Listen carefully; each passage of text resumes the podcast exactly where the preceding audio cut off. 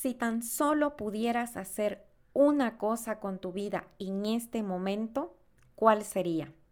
William James escribió una vez, mi primer acto de libre albedrío será creer en el libre albedrío. Soy Gail Karam y te doy la bienvenida a este espacio de menos autoexigencia y más disfrute. Antes de comenzar, quiero invitarte a mi reto gratuito Reduce tu nivel de estrés en 7 días sin invertir demasiado tiempo, donde tendrás 10 minutos diarios de pausa y de presencia para aprender a lograr desde el disfrute. Cada día vas a recibir videos cortos con ejercicios, herramientas prácticas y sencillas. El reto estará disponible hasta el próximo viernes 5 de noviembre. No te quedes afuera. El link lo encuentras en la descripción de este episodio y voy a estar feliz si decides unirte. Y hablando de decisiones, ese es el tema de hoy que te voy a compartir. Te repito, si tan solo pudieras hacer una cosa con tu vida en este momento, ¿cuál sería? Tómate unos segundos para pensar. ¿Eso que se te vino a la mente, lo estás haciendo? Y probablemente la respuesta es no. Te repito la frase de William James, mi primer acto de libre albedrío será creer en el libre albedrío. Y sí, aunque suene duro, creemos que no tenemos opción para decidir y como decimos en darnos permiso, no te conformes ni te quejes de la vida que te tocó vivir, hazte responsable. Te pregunto, ¿Cuántas veces te arrepentiste después de haberte comprometido con algo y te preguntaste, ¿por qué dije que sí a esto? Y como ya diste tu palabra y no puedes fallar a ella, así no te sientas a gusto o estés cansado, así no tengas el tiempo, sumas una obligación más a tus deberes que nunca acaban. ¿Qué tan a menudo dices que sí solo para complacer? O para evitar problemas, o simplemente porque decir sí se ha convertido en tu respuesta por default y antepones las necesidades de otros a las tuyas. Te da miedo decepcionar a los demás. ¿Alguna vez te has encontrado absorbido en actividades menores como responder emails, llamadas, participar de reuniones informativas, llevar y traer cosas y terminas preguntándote en qué se te fue el día. ¿Alguna vez te has sentido ocupado sin ser productivo? Como si siempre estuvieras en movimiento pero sin llegar a ninguna parte? Es que te mantienes haciendo de todo y no avanzas en nada. Ahora te vuelvo a preguntar, ¿es la vida que te tocó vivir o la que eligiste vivir? O peor aún, dejaste que otros decidieran por ti. Si tú no estableces las prioridades de tu vida, alguien más lo hará. Y eso es porque no tenemos costumbre de destinar un tiempo para pensar la vida que queremos. ¿Cómo te ves dentro de cinco años? Y si estás pensando en este momento que no tienes el tiempo para perderlo en pensar ya tu agenda está saturada, lamento decirte que tu vida va a seguir transcurriendo sin ningún norte. Objetivos imprecisos tienen planes imprecisos o peor aún, objetivos no definidos no tienen ningún plan. Si no sabes hacia dónde va tu vida, dejarás todos tus dones, tus talentos, tus mejores horas y tus mejores días a la suerte y no tenemos suerte. Nosotros hacemos nuestra suerte. Nosotros creamos nuestra realidad. El tener definido lo que quiero en mi vida es tener mayor conciencia para tomar mejores decisiones y así tener mejores resultados. Aunque con frecuencia pensamos en decidir como si fuera una cosa, pero una decisión no es una cosa. Nuestras opciones pueden ser cosas, pero una decisión es una acción. No es solo algo que tenemos, sino algo que hacemos. Por ejemplo, comprar una casa tu foco está entre las opciones de casas que están a la venta. Y por si acaso te preguntaste, ¿para qué quieres una casa?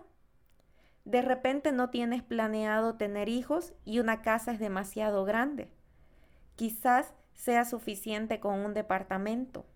O es que por default tienes que tener una casa, debes tener hijos y debes establecerte en una ciudad. Quizá no siempre tengamos el control sobre nuestras opciones. Siempre tenemos control sobre la manera en que decidimos entre ellas. Y muchas veces nos frustramos porque no podemos controlar nuestras opciones y nos olvidamos de lo que sí tenemos control. ¿Alguna vez te has sentido atrapado porque creías que en realidad no tenías opción? ¿Alguna vez has sentido el estrés que implica mantener dos creencias contradictorias? No puedo hacer esto y tengo que hacer esto. ¿Alguna vez has cedido poco a poco tu poder de decidir hasta que te permitiste seguir a ciegas el camino que otra persona te había marcado? Durante demasiado tiempo hemos enfatizado en exceso el aspecto externo de las decisiones, es decir, las cosas, y hemos enfatizado muy poco nuestra capacidad interna de decidir, nuestras acciones. Es decir, las opciones, o sea, las cosas, son algo que te pueden quitar, mientras que nuestra capacidad subyacente de decidir lo que conocemos como libre albedrío, no. La capacidad de decidir no es algo que alguien te pueda quitar, ni siquiera que puedas ceder, aunque es algo que puedes olvidar. Lo que sí es importante decidir qué decisiones queremos tomar. De lo contrario, vamos a caer en lo que los psicólogos denominan fatiga frente a las decisiones. Y esto es cuantas más decisiones nos vemos obligados a enfrentar, más se deteriora la calidad de nuestras decisiones. Nuestra mente no es capaz de distinguir qué decisiones son importantes de aquellas que no. Se enfrenta con la misma atención, preocupación, estrés y análisis a nuestras dudas ya sean si, por ejemplo, tenemos que decidir entre renunciar o no a nuestro trabajo o qué comeremos de postre.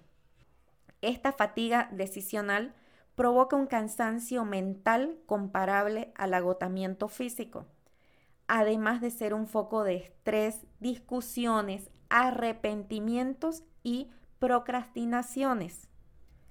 Para abordar este problema, en primer lugar, puedes hacer un análisis de las decisiones que debes tomar. Lo primordial, aclara si te corresponden a ti, porque si el problema es que estás echando sobre tus hombros responsabilidades ajenas, o sea, hello, más carga mental, antes que nada deberás reubicar estas responsabilidades en las personas a las que pertenecen y aprender a delegar aquellas decisiones en las que no sea requisito indispensable que estés involucrado.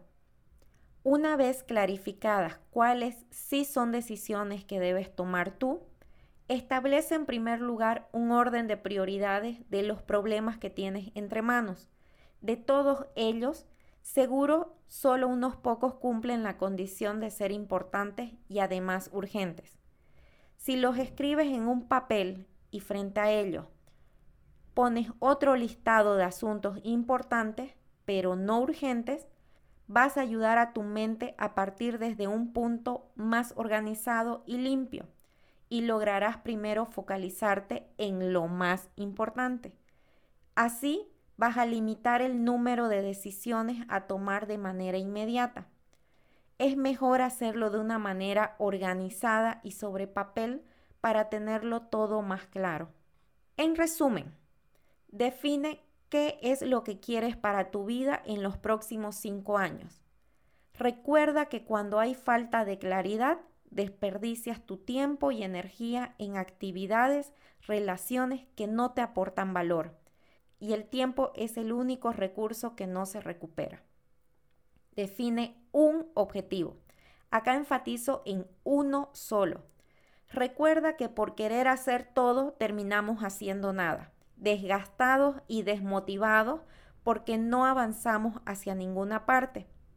Que sea un objetivo tanto motivacional como concreto, tanto significativo como cuantificable. Definir este objetivo es una decisión que sienta las bases de mil decisiones posteriores. Una decisión estratégica elimina un universo de otras opciones y traza el curso de tus próximos años. Una vez que la gran decisión está tomada, todas las decisiones siguientes son más claras. Y entiendo que te puedas sentir intimidado porque solo puedes tener un objetivo. ¿Qué pasa si decido mal? ¿Qué pasa si en el camino descubro que no es tan significativo para mí como pensaba? No pasa nada. En el camino puedes decidir cambiar el objetivo o hacerle algunos ajustes, que eso no te frene para dar el primer paso. Lo importante es que tengas claridad en tus prioridades. Posterior a esto, te puedes preguntar, esta nueva idea, actividad, sociedad, invitación, ¿me ayuda a alcanzar mi objetivo o solo me distrae y me aleja de él?